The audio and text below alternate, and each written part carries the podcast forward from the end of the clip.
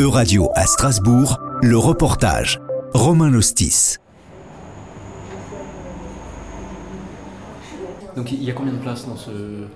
Pour l'instant 15. 15. Voilà. Euh, quand il y a encore des travaux complémentaires qui doivent nous libérer deux ou peut-être trois places maximum dans le collectif. Et les autres places sont à l'extérieur dans des logements, mais qu'on n'a pas encore. Et ce sera les premiers jeunes arrivés là, lorsque leur situation sera un peu plus stable, qui iront dans ces logements. Là, donc il y a déjà euh, sept jeunes dans la maison actuellement. D'accord. Nous sommes à la maison Trajectoire Jean Jaurès, au cœur de Strasbourg. Ce nouveau site propose des logements aux jeunes en situation de grave précarité ou qui ont déjà vécu à la rue. Olivier Kuhn, coordinateur et travailleur social. Donc la fondation Diaconat de Mulhouse euh, a un pôle social et donc euh, a répondu à un, appel à projet pour créer une structure pour les jeunes qui n'ont pas de logement à Strasbourg. Donc l'objectif, ça s'inscrit dans la politique du logement d'abord, euh, une trajectoire qui va de la rue au logement. Donc la première étape, c'est ici, dans ces lieux, avec euh, 15 chambres pour l'instant, peut-être 17 dans quelques temps, pour permettre aux jeunes de se poser, dans un premier temps, sortir de la précarité de la rue, euh, acquérir des revenus, avoir les documents pour pouvoir accéder à un logement. Et l'étape 2 de l'accompagnement se fera dans un logement qui devrait normalement être leur logement définitif et pas un, énième passage qui garderait ensuite comme étant leur lieu. euh, voilà. Donc c'est forcément des jeunes qui ont déjà vécu à la rue. Voilà, ou parcours de rue, ou des fois des euh, hébergements familiales ou chez des tiers, mais qui ne peuvent pas se maintenir, qui se passent mal, avec des conflits, euh, parfois chez les parents, parfois chez d'autres personnes. Être en situation de sans-abrisme ne désigne pas uniquement les personnes dormant à la rue, il englobe également les personnes contraintes de vivre dans des logements temporaires, insalubres ou qui ne correspondent pas aux critères d'un logement décent. Donc ça se passe comment alors l'accompagnement C'est à durée indéterminée ou jusqu'à ce que ces On fait, personnes des petits trouvent, comptes, euh, ouais, on fait des contrats de 4 mois renouvelables, mais l'objectif c'est qu'ils restent, ils puissent rester. Donc pour ceux qui sont le plus en difficulté, ça va mettre minimum un an. Ah ouais. Voilà. Donc c'est nous aussi dans les candidatures, on doit équilibrer entre ceux qui sont très très éloignés et ceux qui sont un peu moins éloignés pour ne pas avoir justement pas mettre en échec la phase 2. Ouais. Euh, parce que si on n'a que des jeunes qui sont très éloignés de l'emploi, ben, on n'arrive pas à les mettre démarche. Selon le Parlement européen, au début des années 2020, plus de 700 000 personnes dorment dans la rue en Europe. C'est 70% de plus que durant la dernière décennie. Face à ce risque de précarisation, la jeunesse est particulièrement vulnérable. Face à la montée des prix et à la crise du logement, difficile de se loger à un prix abordable. Or, comme on le dit ici à la maison Trajectoire, le logement, c'est la base de tout. Alors, pour les 18-24 ans qui ont déjà connu un parcours de rue, la fondation de la maison Diaconat propose une alternative. Johanna Hurt, animatrice sociale.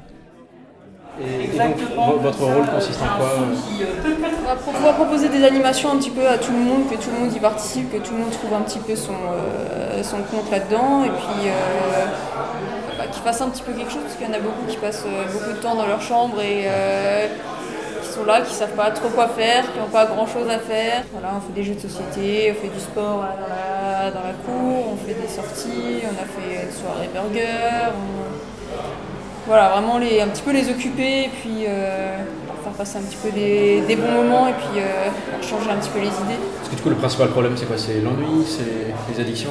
Ouais, bah, ça, ça va de soi. Quand ils s'ennuient, bah, ils consomment pour faire passer le temps et euh, ça devient un petit peu un cercle, un cercle vicieux.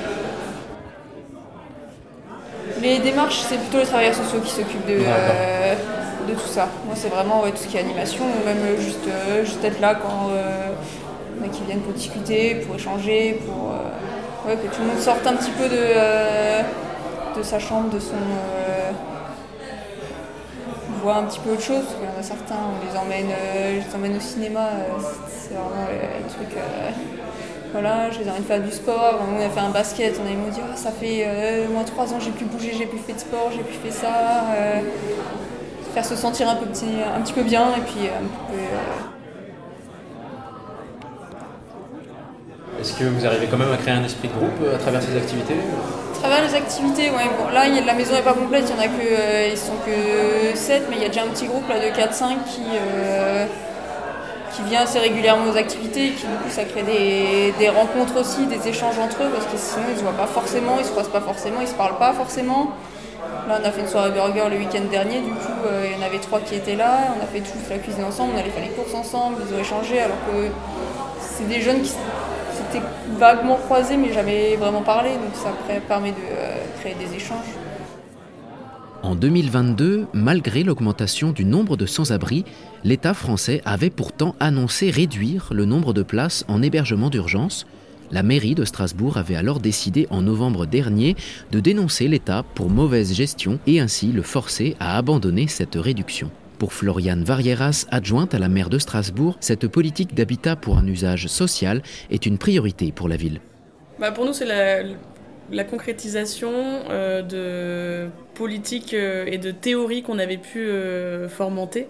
Et voilà, c'est la concrétisation. On a trouvé une maison vide qui allait être vendue. On a pu la préempter pour qu'elle soit, qu'elle bénéficie à l'intérêt général, en l'occurrence le social, les solidarités. Et on a décidé de l'orienter pour les plus jeunes, le public 18-24 ans celui qui euh, est majeur mais qui est encore pas assez majeur pour euh, pouvoir bénéficier euh, d'aides sociales comme le RSA, en tout cas des minima sociaux. Et en se disant que, bah, en se focalisant sur cette population la plus jeune, c'est aussi empêcher que des longs parcours de rue n'existent pas essayer de faire en sorte de ne pas se retrouver avec des personnes à 30 ans qui ont passé déjà 12 ans à la rue, des problèmes de santé qui vont avec, euh, de l'isolement social, etc. Et euh, donc voilà, on a décidé que cette maison pouvait servir à ce projet.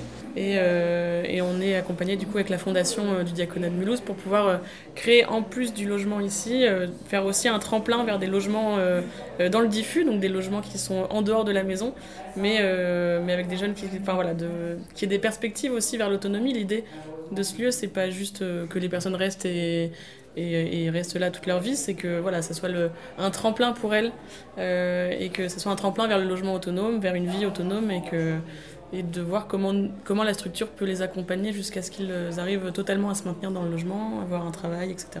pour l'instant, ce projet est euh, dans une phase d'expérimentation. Est-ce que des lieux comme celui-ci pourraient se multiplier à l'avenir à Strasbourg alors, euh, on réfléchit euh, dans la logique d'urbanisme transitoire et de même plus globalement d'étoffer un peu l'offre euh, d'hébergement qu'il y a sur le, pour les personnes qui sont sans abri.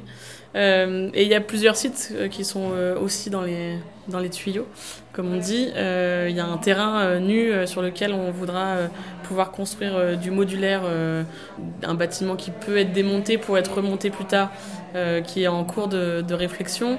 L'annexe de la IR, la Haute École euh, des, Arts Déco du Rhin, qui va être, l'annexe va être vidée. Et donc, du coup, on va retrouver euh, la jouissance du lieu. Donc, pareil, on va pouvoir le réinvestir pour les solidarités. Donc, il y a quelques lieux comme ça qui, se dégagent.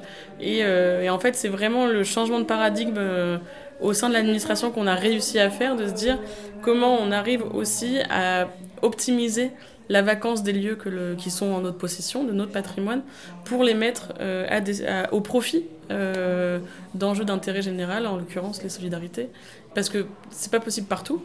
Euh, comment on arrive aussi à pour empêcher la reconversion de ces endroits bah, ça va être la durée de disponibilité par exemple. Si le bâtiment, on sait qu'il est disponible que 6 mois, ça vaut pas le coup d'investir de l'argent pour faire les menus travaux et pour et de, de, de, mobiliser une équipe et puis 6 mois ça laisse pas assez de temps même pour les personnes qui sont hébergées de pouvoir se reconstruire etc.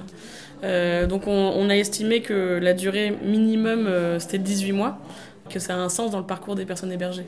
Que 18 mois, c'est souvent la durée moyenne pour, euh, pour pouvoir aller euh, vers d'autres perspectives. Enfin, pour ce projet, la Maison Trajectoire a pu bénéficier du soutien du Fonds social européen, l'un des programmes de financement de l'Union européenne. Bah, le rôle de la ville, lui, c'est euh, vraiment euh, la mise à disposition du bâtiment et, euh, et voilà, le, et le, c'est le bâtiment. Après, il y a les services du CCAS, Centre communal d'action sociale, et de la métropole, qui sont aux côtés de la Fondation du Diaconat pour l'ingénierie, pour aussi la recherche de financement multisource. Et puis, il y a le rôle de l'État qui est largement financeur sur la question aussi, même si le CCAS met une partie, mais c'est quand même l'État sur en tout cas le, fonctionnement. La ville a investi, l'État euh, finance le fonctionnement. Et donc euh, là, l'Europe euh, se joint aussi au, financement pour garantir un meilleur accompagnement, pour grossir les rangs des équipes accompagnatrices. Donc c'est que du bonus et c'est plutôt bien. C'était un reportage de Radio à Strasbourg. À retrouver sur euradio.fr.